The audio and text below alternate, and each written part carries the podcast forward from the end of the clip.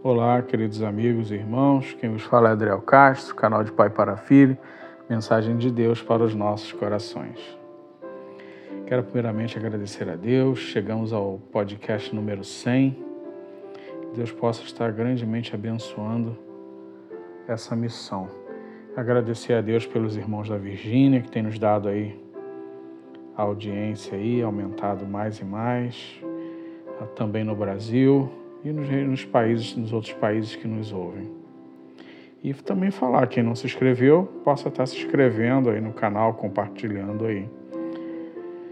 Hoje a nossa meditação tem como título Arrependei-vos. E se encontra o texto base, está em Mateus 4, 16 e 17. Vamos ler juntos. Mateus 4, 16 e 17.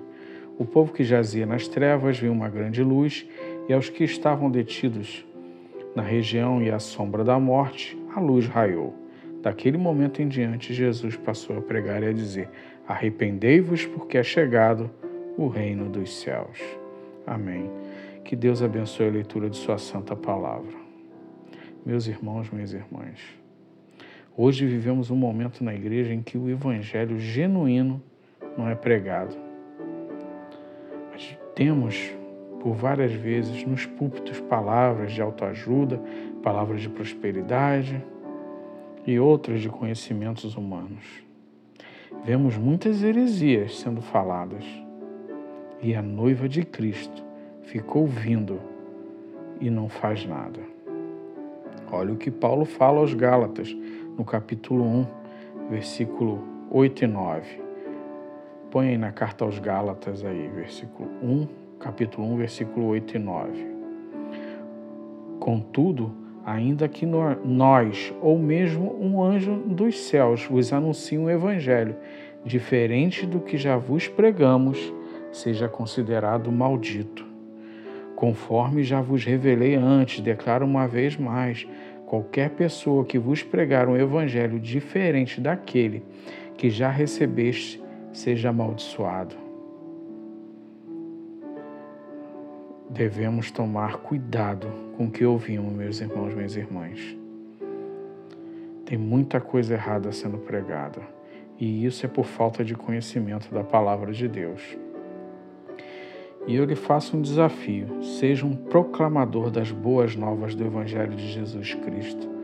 Fale sobre o arrependimento, sobre o sacrifício de Cristo na cruz para perdoar nossos pecados. Não tenha medo, não tenha vergonha. O Espírito Santo de Deus está te capacitando para esse trabalho. E vamos juntos proclamar que só Jesus Cristo salva. Tem um louvor que é cantado nas igrejas batistas na época de missões mundiais, que sua letra diz assim: Tua graça me alcançou, para ti quero viver, compartilhar do teu grande amor o que podemos ser na vida de alguém? Depende tão somente de nós. Se eu não for, quem irá? Se eu não estender as mãos, quem o fará? Me envolver, me entregar e dizer ao mundo que Jesus voltará, até que ele venha, até que ele venha. Cristo, a esperança que ao mundo vou levar, até que ele venha, até que ele venha. Ele é a razão que me faz continuar. Amém.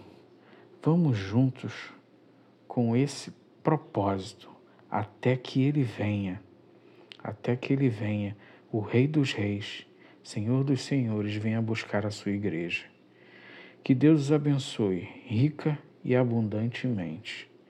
Não ouse faltar no céu.